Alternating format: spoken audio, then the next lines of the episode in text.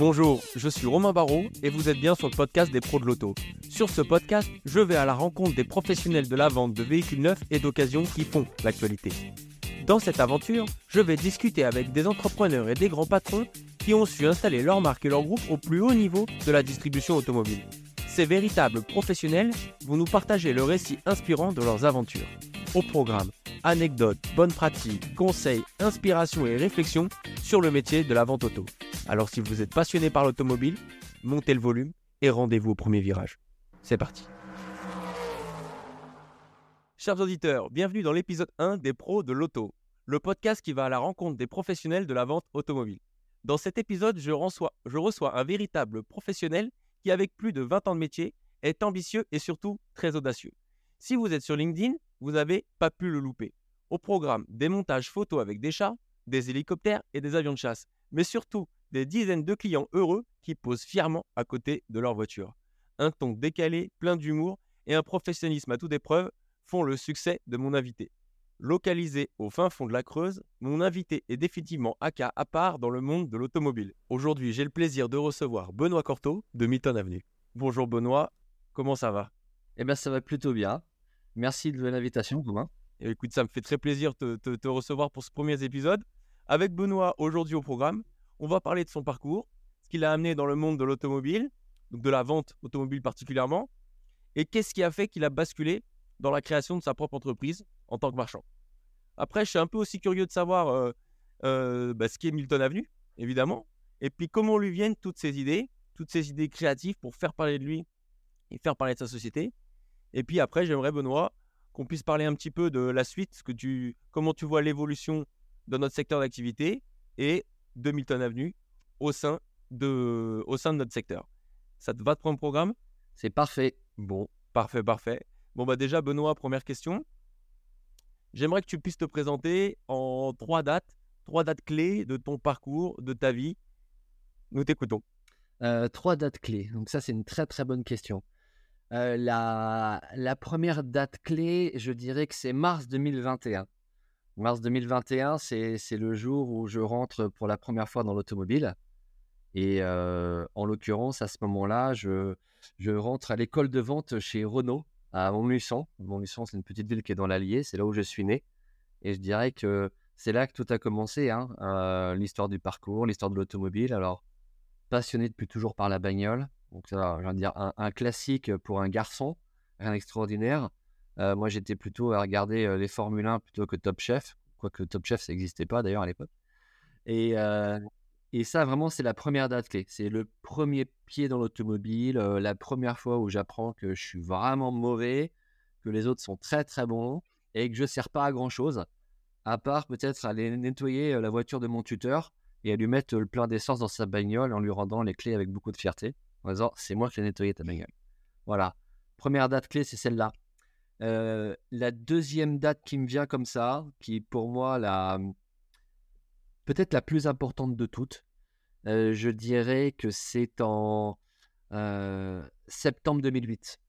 En septembre 2008, à ce moment-là, j'ai monté déjà mon premier garage, ma première affaire.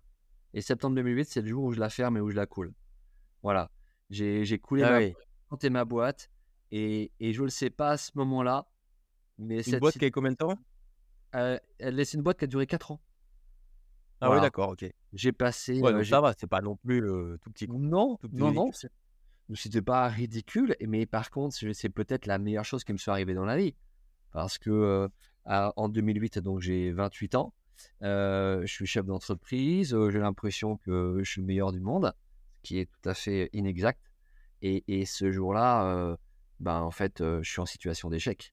En échec total. Alors, en échec vis-à-vis de moi-même, en échec vis à -vis de mon équipe, qui était petite, on n'était que trois à l'époque, et puis en échec par rapport à l'œil des autres. Et, il m'a fallu du temps pour savoir que cette date-là, elle serait importante pour moi. Et, on pourra en reparler peut-être plus tard, et c'est là que j'ai appris que la résilience était peut-être la plus belle qualité que pouvait avoir un homme ou une femme, c'est-à-dire la capacité de rebondir quand, quand rien ne va, et quand on est au fond du seau. Voilà. Et la troisième date la plus importante, je dirais que c'est le 2 novembre 2020 qui est le jour du confinement numéro 2 et qui est également le jour de l'ouverture de Milton Avenue, donc il y a deux ans et demi. Ok, Ouais, donc déjà, ça annonçait un petit peu déjà la couleur de Milton Avenue, c'est-à-dire on est à, contre-courant, on est euh, dans le culot, dans l'ambition, puisqu'en même temps, euh, on se souvient de, on se souvient aussi euh, 2020. 2020, c'est le début, euh, ben, là, c'est le pleine crise Covid, euh, euh, la crise des, des productions de VN et donc des livraisons de VN et donc du sourcing VO. Mais Ouais. toi, tu décides de prendre le contre-pied, tu dis euh, vas-y feu, je y vais quoi. Bah, c'est exactement ça. Euh, j'a- j'avais pas beaucoup, sincèrement, à ce moment-là, de gens qui croyaient. On n'était que deux, en fait, mon associé et moi. Les autres n'y ont pas cru. Les banquiers, les premiers. Euh, J'ai pas honte de dire qu'aujourd'hui, il y a deux ans et demi, moi, je me serais prostitué pour avoir un crédit. Mais vraiment, je me serais vraiment mis sur le bord de la route pour qu'il y en ait un qui me dise oui. Et il y en a un qui a dit oui. Euh, et je suis extrêmement reconnaissant parce qu'aujourd'hui, on existe grâce à lui. Depuis euh, des banques, j'en ai six. Mais au début, pour en avoir une, c'était très, très dur. Très, très dur. Ouais, ouais, en pleine période PGE, euh, les banques, personne ne voulait t'écouter quoi. Mais mais il faut s'imaginer quand même que pendant le Covid, enfin, même si aujourd'hui on est en 2023 et ça fait trois ans, euh, on a peur de tout à ce moment-là. Enfin, je veux dire, euh, rappelons-nous en deux secondes ce qui s'est passé. on lavait les, la bouffe qu'on achetait dans le supermarché quand on rentrait. Enfin, je veux dire, on avait les masques, tout était compliqué, c'était anxiogène. Et c'est et le projet ici, quand même, faut que je le dise, le projet d'ouverture de Milton Avenue en 2020, c'est la chose suivante. C'est euh, j'en ai marre d'avoir des salariés et je veux pas vendre un particulier. Donc le business model, c'était B2B et rien d'autre. Et on était deux au fond d'une grotte. Voilà. Depuis, euh, je suis devenu hyper visible et on est 13 personnes. Donc autant te dire que le projet, il a complètement évolué. Mais justement, On c'est ça aussi. on va, euh, on qu'on va y revenir, on va y revenir sur la partie juste avant, mais du coup, Ouais. en tout cas, plein, euh, plein Covid, évidemment, tu lances Milton Avenue. Aujourd'hui, on voit en deux ans et demi le parcours que tu as fait. Euh, fatalement, ben, je suppose que, que ta vie, elle a, elle, a, elle, a, elle a du coup changé, quoi, tout simplement. C'est En tout exactement cas, ça. la première partie, Benoît, que je voulais, c'était ce qu'on s'intéressait un petit peu à ton parcours. Euh, déjà, qu'est-ce qui t'a amené à la base initialement? Quel âge t'as, rappelle-nous? 43 ans. 43 ans. Il y a, y a, il y a 20, 25 ans, tu rentres dans le monde du travail. Qu'est-ce qui t'a amené dans le monde de, de, de l'automobile, de la vente auto C'est quoi un petit peu ton. C'est quoi ton parcours qui t'a amené euh, dans notre secteur d'activité? c'est extrêmement simple, c'est la passion. La passion, la passion de la voiture, rien d'autre. Il était, euh, je, je- je n'ai pas imaginé une seule seconde depuis, euh, depuis que je me souviens d'avoir euh, peut-être 10 ou 12 ans faire autre chose que de travailler dans l'automobile. Voilà. Ok, m'a pas traversé l'esprit de faire autre chose. J'aimais trop ça. Euh, quand j'étais adolescent, c'était le tuning. Après, c'était les magazines automobiles. Ensuite, c'était apprendre les données techniques des voitures, juste parce que j'aimais les connaître. Euh, voilà. Et, donc, ce sentiment de d'être dans le business parce que ça me plaisait, ça me faisait envie. Mais dans le business, à l'époque, pour moi, c'était être vendeur de voitures. Voilà. Et, Ouais, c'était pour des moi clients. Voilà. Vendre des voitures. J'aime les voitures, j'aime vendre. Je vais vendre des, je vais vendre des voitures. Et t'as démarré quoi? À quel âge euh, À quel âge t'es arrivé? 21 ans. Donc en 2021, j'ai 21 21 ans et c'est le moment où je rentre à l'école de vente. Ok. D'accord. École de vente chez? Chez Renault. Chez Renault. Chez Renault. Et major de promotion. euh, des, des, cent- des centaines, des centaines de, de très bons vendeurs. hein. On a Absolument. souvent très très bons échos euh, sur les écoles de vente des constructeurs. hein. Oui, vraiment, vraiment. Ouais. C'est c'est une école de vente qui est particulièrement douée et, et, et, et je trouve qu'elle a, elle a formé beaucoup de talents. Moi, j'ai rencontré des gens formidables avec lesquels j'ai évolué et, et, et j'ai toujours cru à ça. Donc, du coup, euh, dès que j'ai eu des responsabilités en tant que chef des ventes et directeur de concession, je me suis toujours euh, engagé à emmener au moins, mais au moins une fois par an, des talents, des rencontres, des jeunes en je croyais pour passer par cette école de vente. Étant formé par elle, j'étais convaincu que c'était la bonne école. Voilà. Et puis forcément, j'ai un affect particulier avec la marque Renault parce que c'est la marque qui m'a fait naître, c'est la marque qui m'a formé et j'y ai travaillé pendant 15 ans. Ouais, ouais. Donc de la Clio, tu les as, tu les as enchaînés, quoi, les Clio? Tu les Ah. as vendus à la peine. Ah, J'en ai vendu hein, de la Clio. a et de la 20 ans, Twingo, c'était quoi? C'était de la Clio 3 C'était la Clio 3. Ben, même pas, quand j'ai Ouais. commencé, quand j'ai commencé, c'était la Clio 2 même. Les là. La Clio 2, Ouais, c'était ouais. les premières que je vendais avec le Scénic 2. Ah oui, ah ouais, ouais, ouais. Là, et les, auditeurs, vont, vont- vont- ceux qui ont à peu près euh, notre âge, une quarantaine d'années, ils vont quand même, ça va bien leur rappeler leur enfance, parce qu'il y en a plein qui sont partis en vacances en Scénic 2. Euh, et euh, et il y en a plein à 18-20 ans qui ont eu leur première voiture, leur première caisse qui était, qui était une Clio 2 Grave. ou une Clio 3. Ouais, c'est ça. Et, euh, et ça, c'était quand même assez dingue. Ouais. Ça a marqué euh, toutes les générations. Ouais, ouais. C'était l'époque où euh, justement le, le gros concurrent et la belle voiture, parce qu'il faut savoir qu'à l'époque on avait un gros concurrent qui avait une voiture qui était plus belle que nous, ça s'appelait la Peugeot 206. La Peugeot 206, quand elle est sortie, Ce qui était d'ailleurs ma, ma première épatante. voiture. Elle était en rupture totale, design, elle était très moderne, et nous avec notre Clio on n'était pas dans le coup, enfin bref. Ok.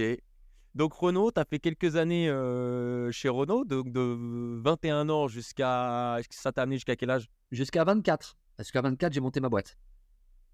Ok. Voilà. Donc très rapidement, finalement, pas non Oui. plus euh, très rapidement, tu as monté ta boîte, le, une boîte, donc tu étais marchand, C'est ça. suppose, Absolument. boîte de négoce, quoi. Ouais. Toujours euh, situé dans, dans le coin où tu étais, où tu es Oui. actuellement, c'est-à-dire euh, À Guéret dans la Creuse. à Guéret dans la Creuse. Oui. Ok. Cette fameuse, euh, et donc cette boîte qui a évolué jusqu'en 2008, c'est ce que je fais le rapport que tu disais, et qui malheureusement a plié en 2008. Oui, elle a plié pour une raison euh, extrêmement simple. C'est qu'en 2007, euh, moi, j'ai eu un accident de quad euh, très important qui m'a mis sur un lit d'hôpital pendant 9 mois. Donc, euh, Ah oui. Et c'est là aussi où tu fais le, le- le lien avec tout à l'heure, je parlais de la résilience.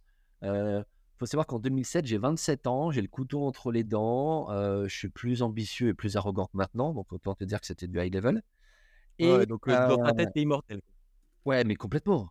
Ah, complètement, mais bien sûr, bien sûr. Moi, à Mais 27 comme ans, beaucoup de vendeurs euh, commerciaux automobiles qui, nous- qui doivent nous écouter, euh, euh, pour, être, pour être bon vendeur, faut, faut croire qu'on est capable de convaincre tout le monde finalement. Mais déjà, euh, oui, en tout cas, euh, après, il y a des techniques qui s'apprennent et puis il y a, on a une empathie naturelle ou pas qui fait la différence. Ça peut être aussi un autre sujet de conversation.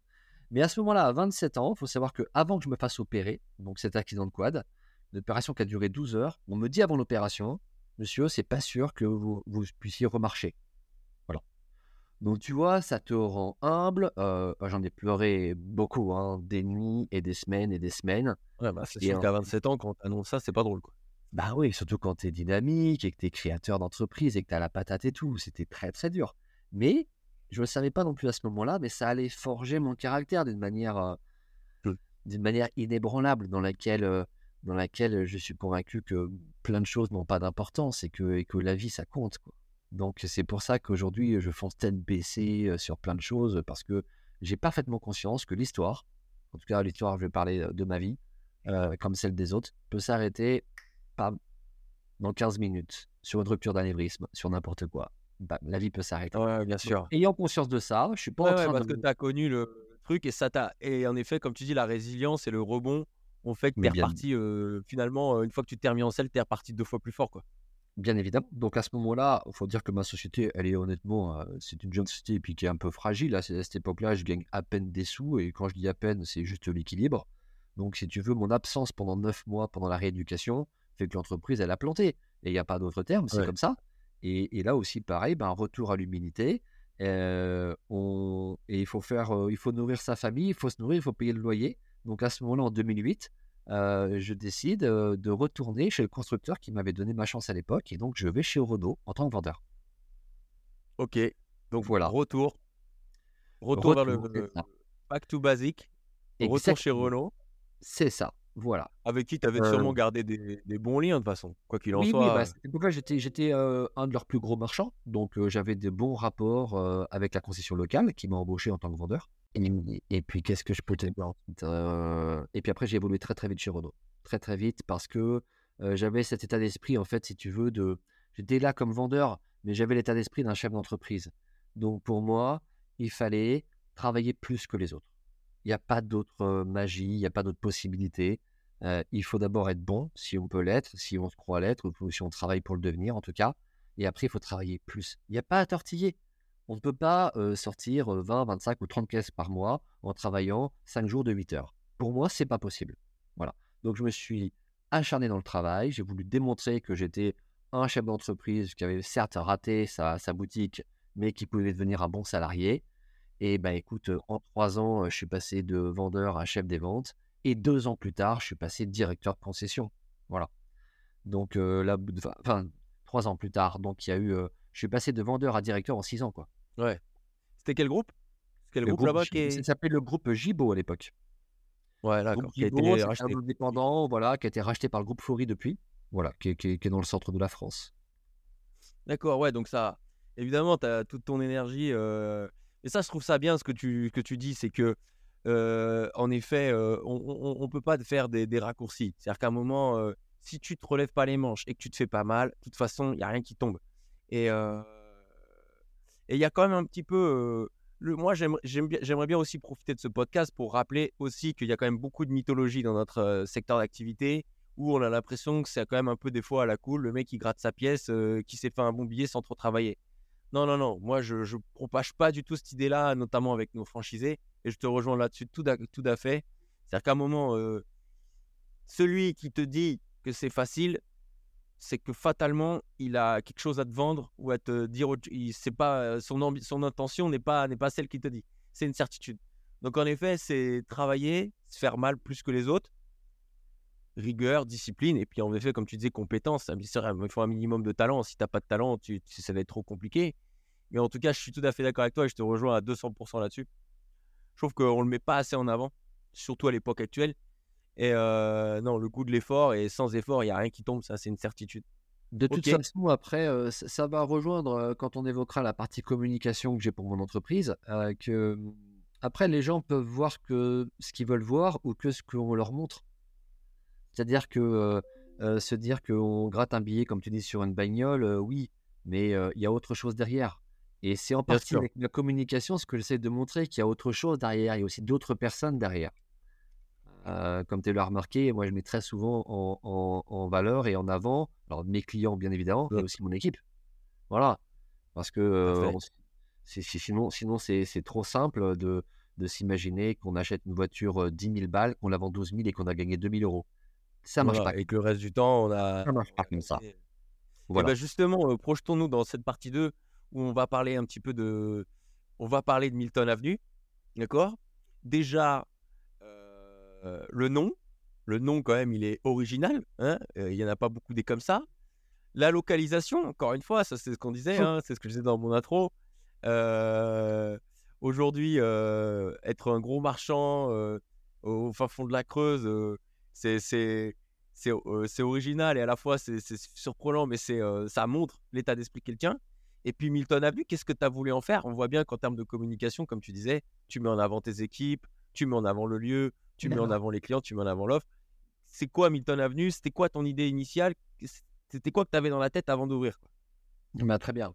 Alors déjà, l'origine de Milton Avenue, parce que ça c'est une question qu'on me pose au moins, je dirais, euh, cinq fois par semaine, pour pas dire une Bon, fois bah par là, au moins, tu, tu le diras une bonne fois pour. Et puis, euh, on Donc, euh, donc, mais je, je suis tellement habitué à répondre à cette question, c'est tellement souvent.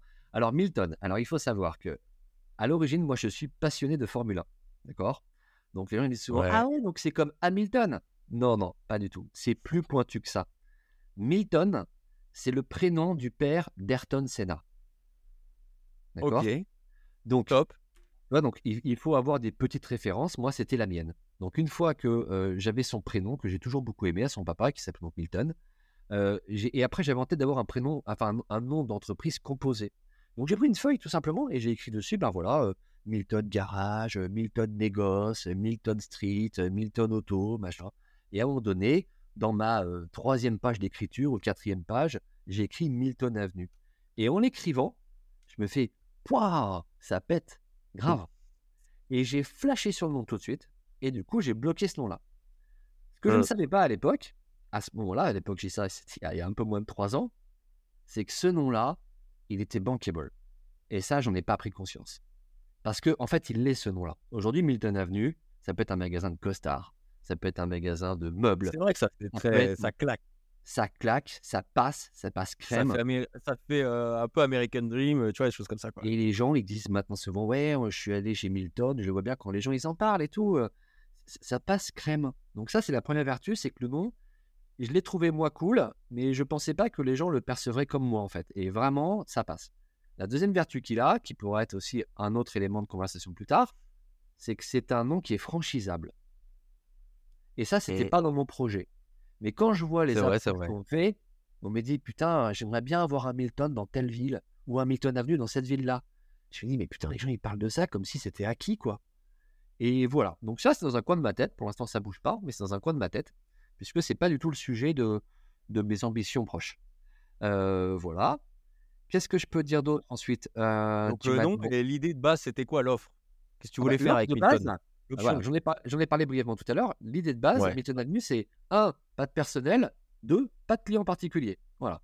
Moi, j'étais en, en demi-phase, on va dire. euh, je venais de quitter mon employeur avec qui ça se passait très, très moyen. Enfin, ils m'ont, ils m'ont donné très, très envie de, de quitter un groupe de distribution automobile pour me mettre à mon compte. Je ne peux d'ailleurs, en passage, que les remercier. J'ai envie de dire, euh, c'est grâce à la rencontre Oui. que j'ai eue avec eux euh, qui a fait naître aujourd'hui et mon indépendance et la reconnaissance et euh, je veux dire une grande part d'enrichissement personnel que je n'avais pas avant. Donc, euh, s'ils regardent, merci beaucoup. Grâce à vous, je suis plus riche. Et Ça remercie ton ex euh, qui a permis de trouver ta. c'est un peu ça. Tu remercies ton ex d'avoir trouvé la nouvelle. Merci beaucoup, la nouvelle est bien mieux. Elle est plus jeune, elle a 10 ans de moins, elle a des plus gros nichons. Euh, Au-delà de cette petite Ok. blague. Euh, Qu'est-ce que je disais? Oui. Ouais, donc l'idée donc, donc, B2B, à ce moment-là, oui. salarié, Voilà, voilà. Je- vente à marchand. Voilà, c'est ça. Plus de personnel, plus rien. Et voilà. Sauf que, ce qui se passe, le jour de l'ouverture, je ne choisis pas exactement, mais on choisit le 2 novembre bah, parce que les banques, tout corrélé à ce moment-là. Et trois jours avant, Covid-2, quoi. Fermer les boutiques. Donc ça, je ne l'ai pas anticipé. Alors je me retrouve, c'est pas compliqué, avec euh, les garages qui doivent fermer leurs portes parce que c'est comme ça. Et c'est euh, si vous faites de la vente, c'est à distance, mais on reçoit plus de clients dans les, dans les magasins. Et moi, j'ai 10 voitures sur mon parc. Parce que j'avais anticipé, mon petit fonds de roulement, j'ai 10 voitures sur mon parc. J'ai rien de plus. Hein. Même exactement, je crois que j'en ai 9 à ce moment-là. Et je dis à mon associé de l'époque, euh, bah écoute, ce qu'on va faire, euh, je vais les mettre à particulier, euh, puis on va essayer de faire de la vente à distance. Voilà, euh, Ouais. la livraison à clients, il y a distance. plus de marchands. Ils sont tous. Il y a- y y pas de marchands, il y a Ah, rien. ouais. Euh, quitte à faire zéro, bah autant faire trois particuliers, ça a toujours ça de prix. Bon, ok.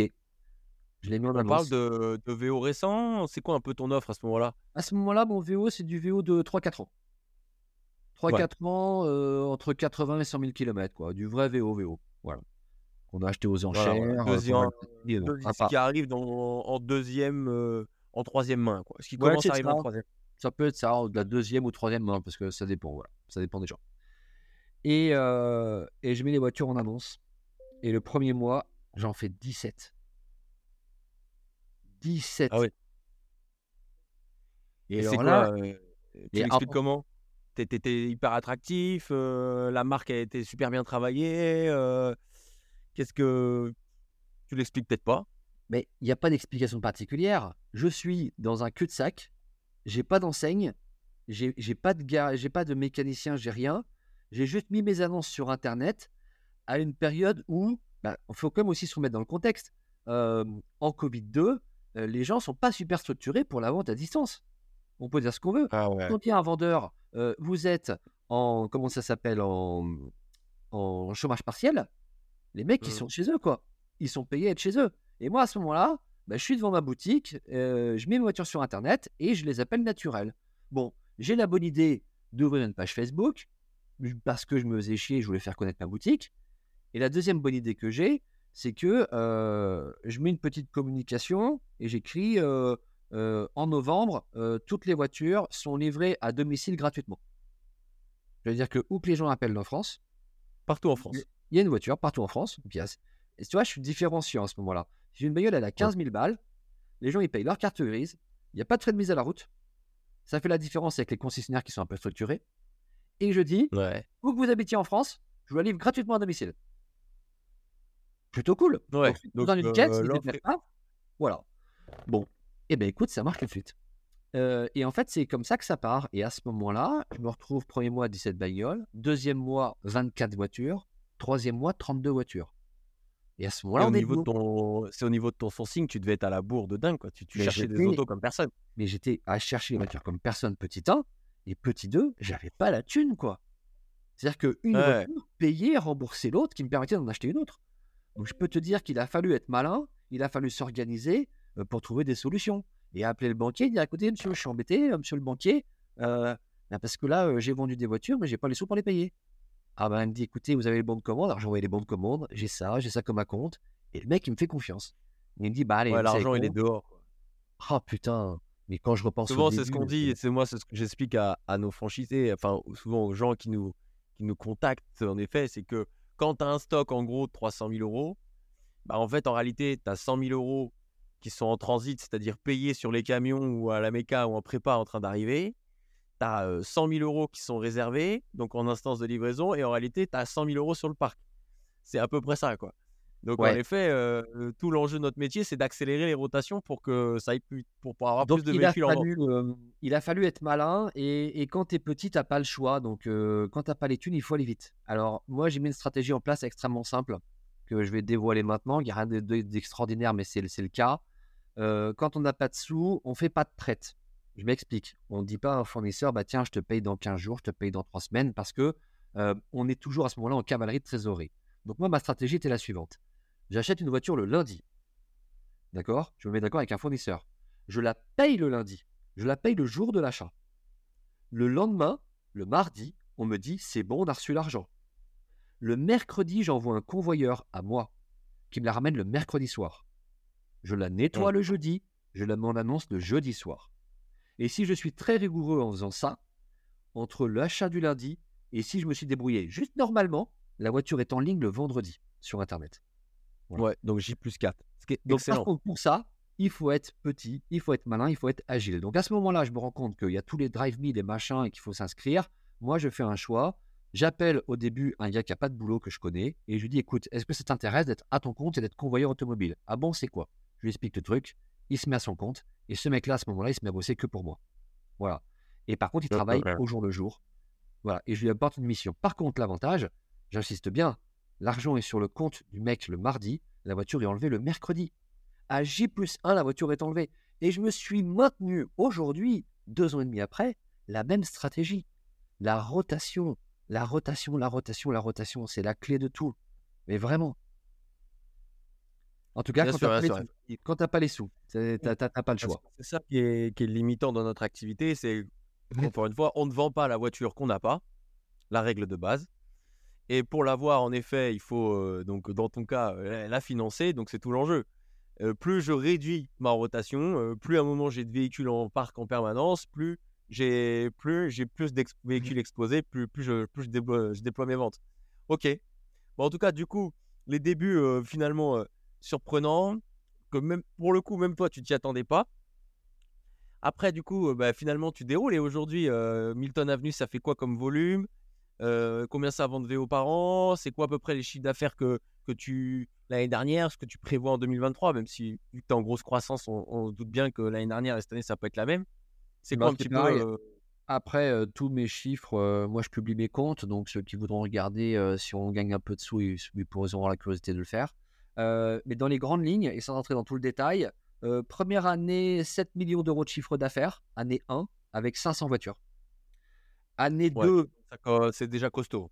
Année 2, 10 millions 3 et 700 voitures. Euh, je parle hors taxe, hein, bien sûr, le chiffre d'affaires. Hein. Voilà, 700 voitures, 10 millions 3. Et euh, là, cette année, là, tout de suite, on est, on est en train d'enregistrer. On est le 28 juin. Euh, donc, les six premiers mois sont passés. Et ma croissance est supérieure à 20% par rapport à l'année dernière. Sur les six premiers mois de l'année. top. Donc, ça se trouve, si, si ça s'accélère bien, tu vas, tu vas être pas loin des 1000 VO. Alors, je pense pas y arriver cette année parce que je m'attends à un petit ralentissement sur le deuxième semestre. Mon pif me fait dire ça, je dis bien un petit, mais je m'attends en tout cas à dépasser les 800, ça c'est sûr, cette année. Enfin, c'est sûr, sauf coup du sort. J'ai un plan de toute façon. Moi, mon plan, c'était de faire 1000 voitures en 5 ans. Donc, pour l'instant, je suis complètement en phase avec ça. Ouais. Voilà. top, hein. franchement, c'est une, une grosse perf hein, quand, quand, quand tu es un marchand que tu commences à dépasser les 40, 40 VO par mois, euh, sur un point de vente, ça commence à être costaud. Et dans les chiffres clés, on est, euh, dans les chiffres clés, on est quand même on est 12 personnes maintenant dans l'entreprise. Ouais. Ok. Et sur les 12 personnes, il y en a 8. Ce sont mes anciens salariés. C'est des anciens salariés que j'avais chez Renault. 8 sur 12. Ah ouais, d'accord. Ouais, ils, Donc des anciens collègues toi et... bah, tu vois, ils ont quitté leur boîte pour suivre leur directeur qui a monté son entreprise. Donc ça, c'est plutôt cool. Ouais, ouais, ouais. C'est-à-dire qu'ils partageaient ta vision, tes valeurs et qu'ils avaient fatalement apprécié travailler avec toi. Je voudrais qu'on passe un petit peu de temps sur, sur surtout ce qui, ce qui nous intéresse tous, c'est que ta personnalité qui il fait émerger ta stratégie de communication. qui est assez dingue. Je pense qu'on est tous d'accord pour voir ça. On t'a tous vu passer sur LinkedIn avec des montages, comme je le disais en intro, photos loufoques, décalées, originaux, etc. On peut tous, on t'a tous vu. Ce qui fait qu'en fait, en, moins de deux ans, finalement, tout le marché, tous les acteurs, plus ou moins grands, petits et grands, ont entendu parler de Milton Avenue et, et ont, vu, ont vu ce que tu as fait. Mais c'est comment, c'est quoi ces idées là Elles viennent d'où? C'est quoi ce délire en fait? C'est sorti d'où de, ta tête? À quel moment Tu as toujours été comme ça? Ou est-ce qu'un jour tu t'es dit allez, je lâche les chevaux, maintenant je suis mon propre patron, j'ai plus de compte à rendre, je déroule. C'est quoi ces idées? D'où elles, quand la première fois qu'elles sont venues et c'est quoi, c'est quoi ce délire quoi? Bah, en fait, voilà. d'abord, il y, a un truc qui est vraiment cool. Il y avait le mondial de l'automobile il y a, il y a quelques mois. Je vais à Paris et moi, je suis, je hallucine quoi. Dans, dans les allées, il y a des gens qui me demandent des selfies. Non mais je me dis mais c'est quoi le délire quoi, quoi. Eh, mais c'est incroyable. Alors, les, états-majors des véhicules d'occasion, les EMVO, là, alors là, je t'en parle même pas. Euh, je pense que j'ai dû faire 100 photos dans les allées. Je me suis dit, mais c'est ouf ce truc, quoi. Mais les gens, ils me suivent vraiment, quoi. Et c'est vrai, je peux pas faire comme si j'étais surpris, mais je suis surpris quand même, quand même quelque part de cette reconnaissance parce que elle est rapide, elle est, euh, pour moi, ma com, elle est décalée, mais elle, est faite pour être remarquée. Mais je pensais pas marquer les gens, honnêtement, à ce point-là. Sincèrement, c'est vrai. Aujourd'hui, je dois avoir euh, ah ouais. 20 ou 25 000 abonnés quand je cumule les réseaux. Euh, on a des, des posts qui font 1 million, 2 millions, 3 millions de vues pour les meilleurs. Et, et je rappelle toujours très modestement et très humblement, c'est la vérité, c'est pas de la fausse modestie. Moi, je suis marchand de voitures dans la Creuse.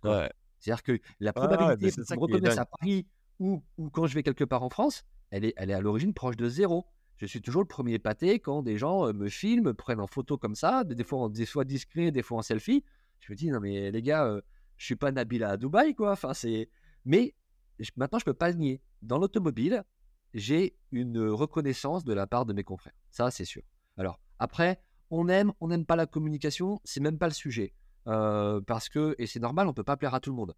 Moi, je l'ai fait volontairement provocatrice, volontairement différenciante pour Et dès le début, tu avais Mais complètement. Ça t'est venu avec le temps? Alors, au début, je voulais être décalé. C'était, euh, c'était voilà, je voulais qu'on parle de moi en local. Euh, après, ça m'a, ça m'a pas dépassé, mais ça m'a rattrapé quand, euh, quand, tu vois, c'est, tout bête. Mais je me souviens des premières fois les éléments qui m'ont marqué, c'est je fais le con sur Internet parce que d'abord c'est mon état d'esprit d'être plutôt rigolo comme garçon ou en tout cas un peu décalé. C'est ma personnalité d'être comme ça.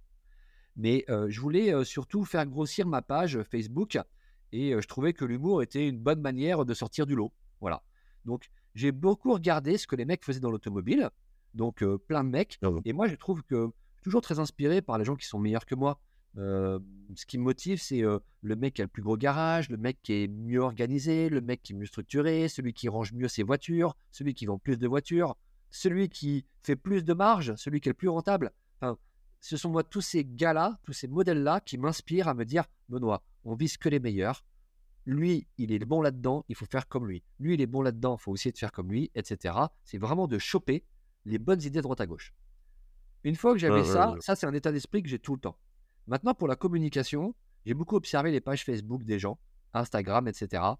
Et je me suis dit, à un moment donné, je me souviens, il y, a un mec que j'apprécie beaucoup dans sa com, il s'appelle DVA, Didier Vivier Automobile. Lui, sa communication, il, livre les voitures et il les livre avec des feux d'artifice pour ses clients. Donc c'est très ah original avec des musiques. Et mais vraiment, mais, mais toutes ces voitures. Et je me suis dit, à un moment donné, il a une identité, j'aime ça.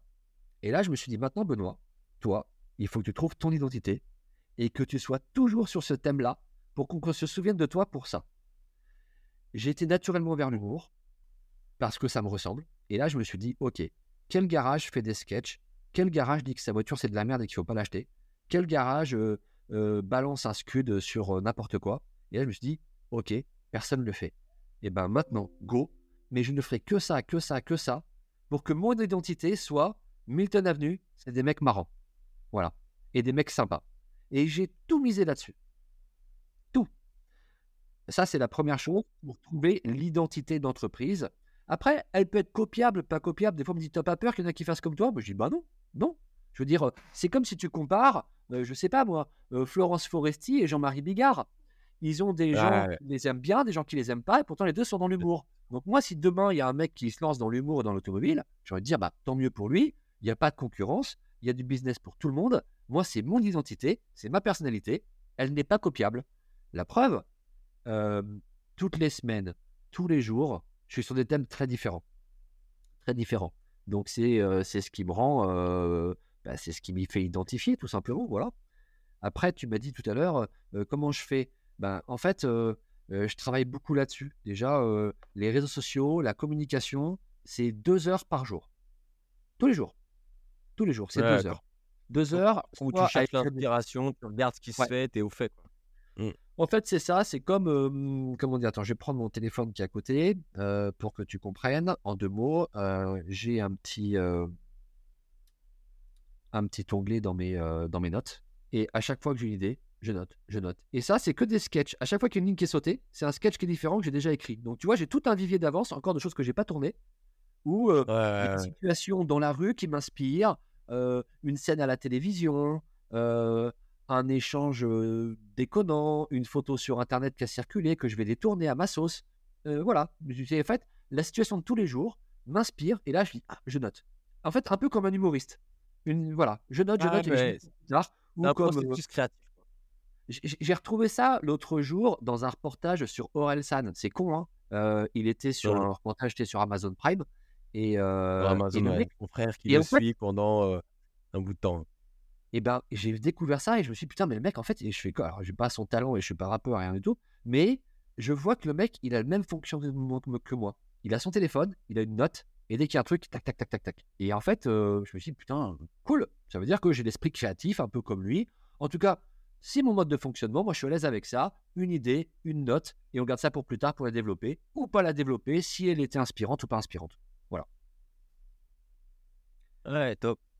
Ouais, c'est un vrai process créatif.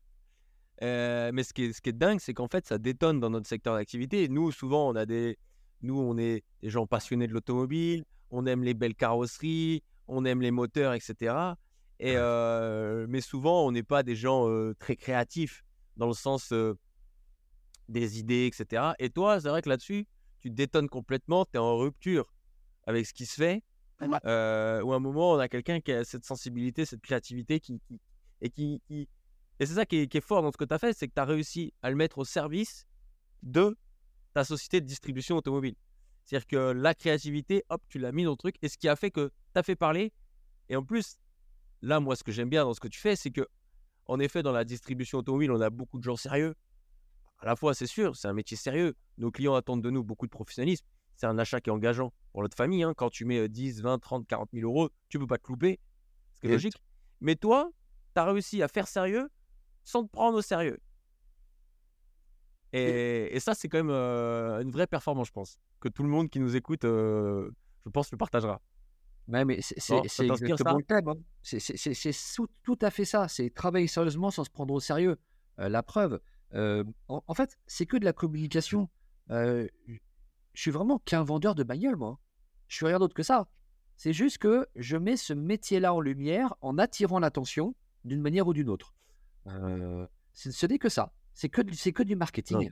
Le boulot, il est normal. J'achète les mêmes voitures que les autres je les vends le même prix que les autres, voire peut-être même plus cher d'ailleurs, parce qu'on ne peut pas dire de moi que je sois pas cher. Ça, c'est clair et net. Euh, je suis même des fois plus cher que le concessionnaire du coin, mais je l'assume totalement. Par contre, le client qui vient chez moi, il vient pour nous rencontrer, il vient pour rencontrer l'équipe, il vient pour vivre l'expérience Milton Avenue. Et il y a un sentiment d'appartenance de la part des clients. Ils sont super fiers des fois de dire Et au fait, on fait pas la photo là, euh, pour que je sois vu aussi sur Internet avec mes, mes copains? Ah bah oui, bien sûr. Et ouais, et c'est ce que j'allais te dire. Là, je voulais, je voulais qu'on aborde un peu cet côté expérience client. Les gens, ils arrivent dans quel état d'esprit? Genre, quand ils t'appellent, ils sont, ils sont dingues ou comment ça se passe? Bonjour Milton Avenue, j'ai vu une voiture chez vous. comment c'est quoi, c'est quoi le truc? Bah d'abord, il y a, y a, ça et puis le, problème que j'ai, je, le reconnais, c'est vrai, hein, que je l'ai tellement personnifié et c'est pour ça qu'aujourd'hui, j'essaie vraiment de mettre plus mon équipe en avant moi, il y a tellement de gens qui veulent me voir. C'est Pour moi, j'en suis extrêmement honoré. C'est vraiment cool. Mais c'est chronophage. Mais c'est terrible. Là, ah, on veut voir Benoît. Et puis, dans les gens, Ils rentrent, ils appellent Fred, Fred, ils appellent Quentin, Quentin, euh, comme si on était leurs potes, comme s'ils nous connaissaient. Parce qu'on nous dit souvent, on vous voit toujours à l'écran, on connaît vos prénoms, on a l'impression de vous connaître grave, quoi.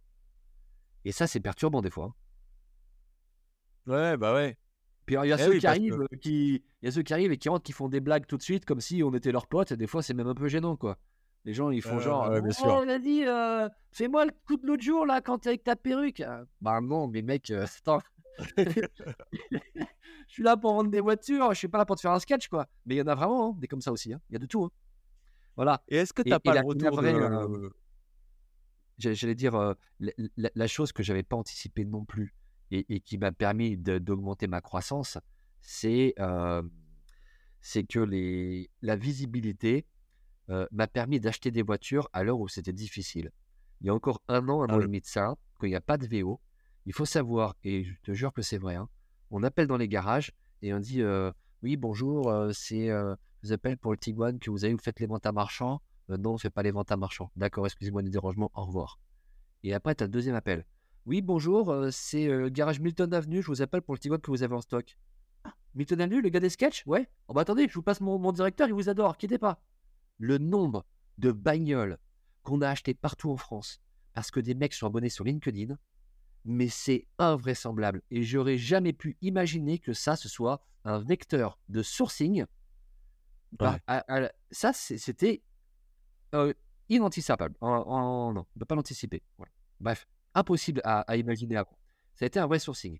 La deuxième vertu qu'a eu les réseaux sociaux est de mettre aussi en avant, parce que mettre en avant les clients, faire des sketchs, c'est très bien, mais aussi communiquer sur euh, le volume qu'on faisait de vente m'a fait attirer des banques. Moi, j'ai deux banquiers, c'est eux qui m'ont Ouais. contacté en disant Monsieur, on vous suit sur les réseaux, est-ce qu'on peut venir vous rencontrer? On aimerait être votre partenaire. Ouais, c'est la clé de voûte de ton succès, en fait. C'est-à-dire qu'en effet, comme tu dis, c'est ton axe de différenciation. Les voitures, c'est les mêmes, évidemment. hein, Tu les crées pas, tu crées pas des voitures qui sortent de, de nulle part. Mais en même temps, tu l'as tellement personnalisé, tellement incarné, que tu emmènes les gens dans une aventure, dans une expérience. Les gens sont ouf, que ce soit les partenaires fournisseurs, les partenaires bancaires, et à la fois les, les clients qui, dé- qui, qui arrivent. Mais c'est exactement ça. Donc, euh, les... tout est lié. Et c'est vrai que je peux pas dire, honnêtement, le 2 novembre 2020, à ce moment-là, quand j'ouvre mon business en B2B, je ne suppose pas que deux ans et demi après, ou même deux ans après, on aura cet essor-là, cette reconnaissance, euh, cette rentabilité même qui est, qui est- qui est- qui est très... Enfin, j'avais pas imaginé tout ça, sincèrement. Et, et c'est un tout qui fait que c'est très agréable. Même, même les recrutements. Enfin, je veux dire, aujourd'hui, je mets même plus d'annonces pour recruter, moi. C'est- C'est c'est- c'est dingue. Ouais, bah, tu- euh, C'est que les gens du des coin, gens- ils, ils m'envoient des CV pour venir bosser chez moi sans que je recrute? Des vendeurs, des secrétaires, des mécaniciens, Bon, des il faut quand même rappeler que tu es aguerri dans la Creuse. Donc, c'est-à-dire que des, des, des, des, des- il n'y a, pas 1000 CV de personnes qui vendent des voitures. Ça veut dire que, tout simplement, C'est-à-dire que les gens, ils sont prêts à déménager? Dans les CV, ils sont plutôt du coin dans l'ensemble. Euh, Ouais. les, les- les contacts que j'ai hors département, c'est des gens qui me demandent de franchiser ou d'ouvrir un Milton Avenue chez eux. Voilà, ça, par contre, c'est clair. Euh, mais cette, euh, je veux dire par là, c'est que ce que j'ai réussi à faire à Guéret, juste, je rappelle que Guéret est la plus grande ville du département de la Creuse. Et que Oui. dans cette plus grande ville, on est 13 000 habitants. Donc, si moi, je suis capable de le faire et de mettre en lumière une ville de 13 000 habitants, euh, d'avoir euh, des volumes qui sont pas exceptionnels, ils sont corrects, mais c'est pas non plus, je veux dire, 60-70 bagnoles par mois, c'est cool, mais euh, c'est pas non plus extraordinaire. Si j'arrive à le faire dans la Creuse, j'ai envie de dire que quelqu'un qui a, euh, comme moi, de l'énergie ou de l'enthousiasme à revendre en étant un vrai professionnel, n'importe qui peut le faire. Mais n'importe qui peut faire ce que je fais. Moi, je suis pas surhumain, hein. ça c'est clair et net. hein. Par contre, la seule chose, moi je travaille beaucoup, beaucoup, beaucoup.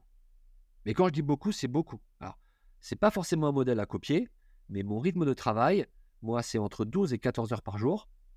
C'est 6 jours sur 7. Et c'est maximum une semaine de congé par an. Donc, bien évidemment, ça implique beaucoup de sacrifices. Ça implique que c'est pas une vie qui peut correspondre à tout le monde. Ça, je peux l'entendre. À l'heure où, je veux dire, passer du temps en famille avec les amis, c'est important. Euh, moi, j'ai fait un réglage de curseur qui est un petit peu bah, aussi décalé avec les autres, mais qui m'apporte des résultats professionnels décalés avec les autres également.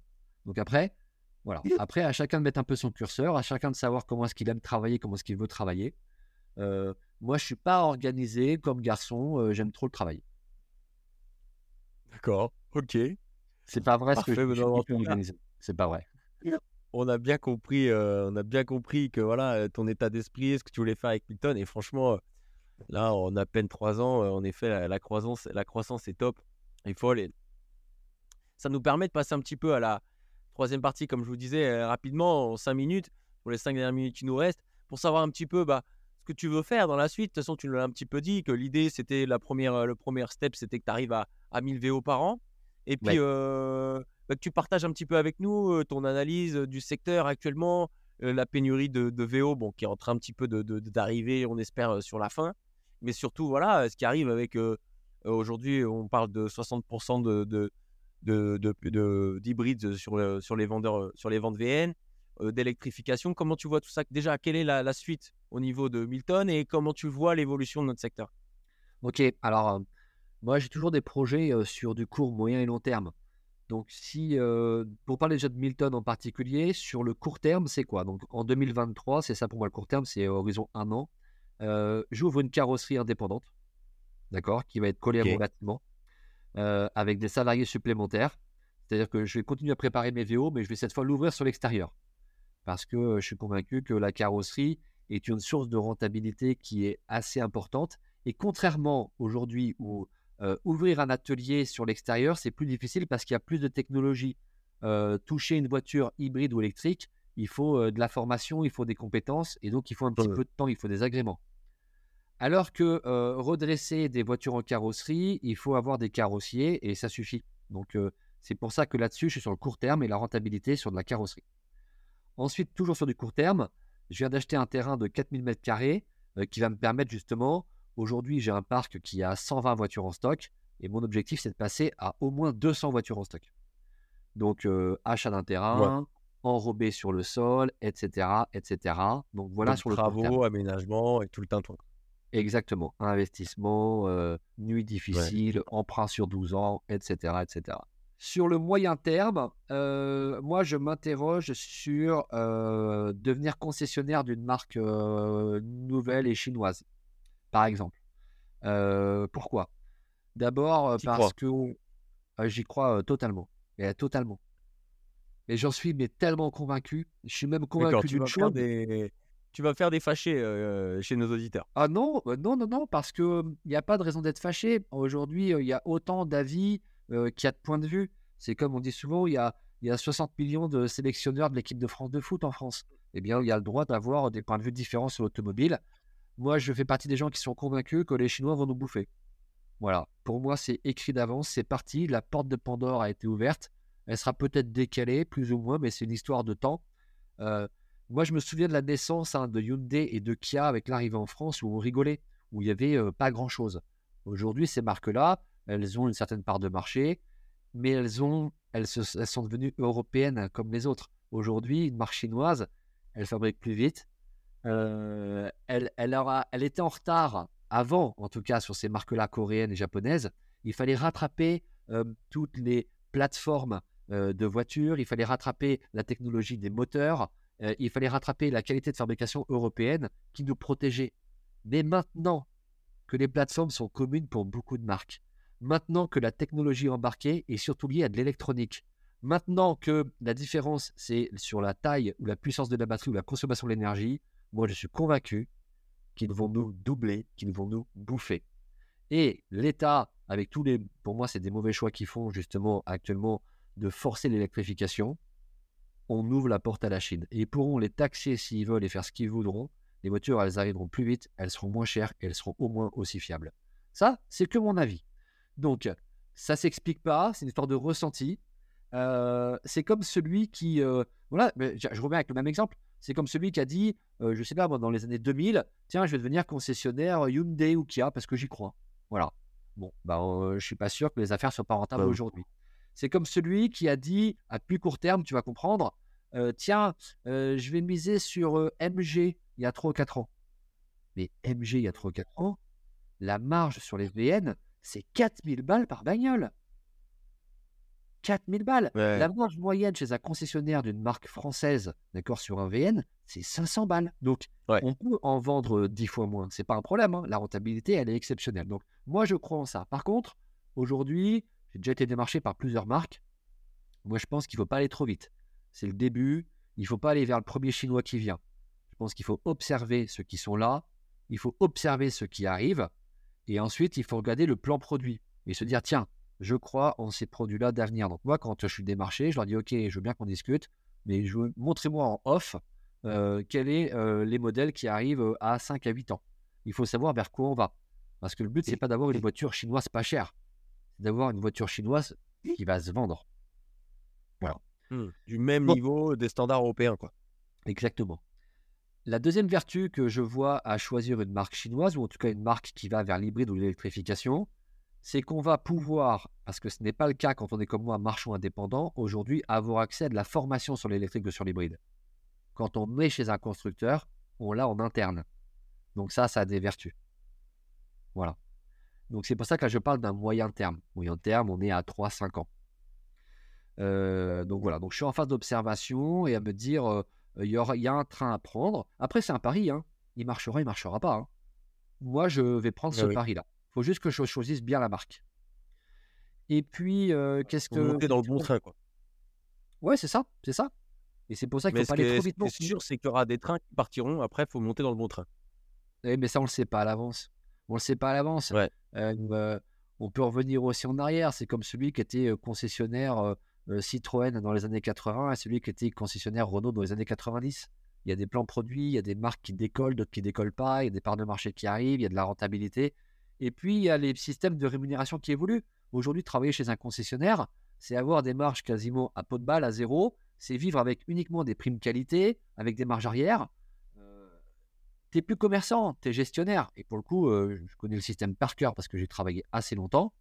Euh, quand tu aujourd'hui tu diriges une concession, euh, tu es derrière un ordinateur, tu dois faire des tableaux, tu fais des présentations, tu prépares des budgets et, et tu vis avec les primes que te donne le constructeur. Voilà, donc tu es sous perfusion. Moi, je pense qu'aujourd'hui, Ouais. il faut être rentable. Et pour être rentable, il faut euh, vendre des produits qui gagnent de l'argent. Tout simplement. Bien sûr. Il faut aller, aller chercher la, la valeur et, Voilà. Et capter la cette valeur, rentabilité. Voilà, comment est-ce qu'on l'a? Quand on est un concessionnaire, par exemple, aujourd'hui chez Stellantis, on va subir ce que va dire Stellantis. Stellantis va dire, OK, à partir de maintenant, les magasins pièces détachées, ils sont déportés, il n'y en a plus chez vous. C'est comme ça. Stellantis va dire, à partir de maintenant, les bagnoles, vous, euh, vous allez être, euh, vous allez être agent, euh, vous ne faites plus de l'achat-revente, on vous donne euh, 400 balles par bagnole. C'est comme ça. Donc, Euh.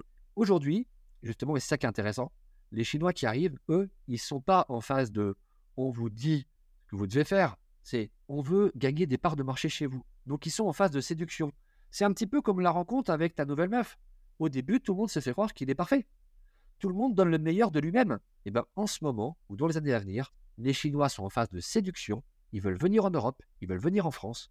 Donc ils vont nous séduire. Donc il y a des sous à prendre. Et du business à faire. Voilà ma vision des choses. Ouais, parfait, c'est très clair. hein. C'est très Je clair. dis pas, je dis pas que j'ai raison. Je donne juste mon point de vue. Bah, rendez-vous euh, d'ici 3 à 5 ans. Ouais. Parce que du coup, euh, on saura. On saura d'ici 3 à 5 ans si tu avais si eu saurez. raison. Et puis, à plus à long terme, à 7 à 8 ans. Et Ouais. j'espère que j'espère que tu seras dans le bon train. Et j'espère que tu auras pu inspirer certains de nos auditeurs qui auront pu monter dans le bon train euh, en partie grâce à toi. En tout cas, que tu aurais pu les inspirer euh, positivement. En tout cas, merci à toi, Benoît. On va, on va, on va mettre, mettre euh, la fin sur cet épisode puisqu'on est bientôt à, une heure. Et, merci à toi, merci pour ce partage d'expérience sur ton parcours, sur ta vision. C'était très intéressant sur, sur Milton Avenue, ce que tu as voulu en, faire dès le début, la manière dont ça a évolué et, la manière dont tu as tout de suite pris le pli, le contre-pied au niveau de ta communication qui aujourd'hui t'a amené dans d'autres sphères et carrément être une star, entre guillemets, connue et, et reconnue dans notre microcosme et aussi de plus en plus avec, euh, avec euh, dans tout le secteur automobile et aussi dans le, dans, dans le grand public finalement. Et ça, c'est quand même euh, une grosse performance. Et en tout cas, on a bien compris aussi ta vision pour, pour l'avenir, l'avenir de notre secteur d'activité. En tout cas, on te suit sur LinkedIn. à bloc. On a bien compris. Je pense que là, tout le monde aura envie à mort de te suivre. On te suit sur Facebook, sur Instagram. On est bien d'accord? C'est ça. Euh, TikTok, pas encore? Si, On a bientôt commencé juste là, on commence juste, mais euh, là-dessus, il va falloir trouver une autre identité pour plus coller à, à ce réseau social. Donc euh, là, on va y faire évoluer dans pas longtemps. Ok, on te suit. Et puis surtout, bah, euh, que ce soit les fournisseurs, bah, vous avez bien compris, hein, Benoît il vous a expliqué sa manière de travailler, sa manière d'acheter, sa manière de fonctionner. Et, euh, et puis les clients, bien, en- bien évidemment. Euh, on parle de, de quelqu'un qui est, qui est très professionnel, qui prépare ses véhicules et qui intègre même chez lui euh, la mécanique et bientôt euh, la carrosserie. En tout cas, merci à toi Benoît. Tu as un petit dernier message à faire passer très court? Oui, très court. Ben, merci euh, Robin, je suis très honoré que tu aies pensé à moi pour ce premier épisode. Et puis, euh, ça m'a fait vraiment plaisir de, de parler de mon entreprise et de la partager. Donc, euh, je suis honoré que tu aies pensé à moi. Merci beaucoup. Bon, et ben c'était un plaisir. En tout cas, euh, pour cet ép- premier épisode, ça m'a fait, ça m'a fait plaisir de partager ça avec vous, chers auditeurs. Et puis, on se retrouve très vite. Allez, à très bientôt. Salut Benoît. Salut. Merci à vous, chers passionnés, d'avoir écouté jusqu'au bout. J'espère que l'épisode vous a plu et que surtout vous avez pu trouver un maximum d'inspiration et en apprendre encore un peu plus sur le métier de la vente auto. Une chose encore très importante est de vous abonner pour ne pas louper les prochains épisodes et de mettre une note 5 étoiles pour aider à faire connaître le podcast des pros de l'auto. Tout dernier point, n'oubliez pas de me suivre sur Instagram et sur Facebook. Je vous dis à très vite.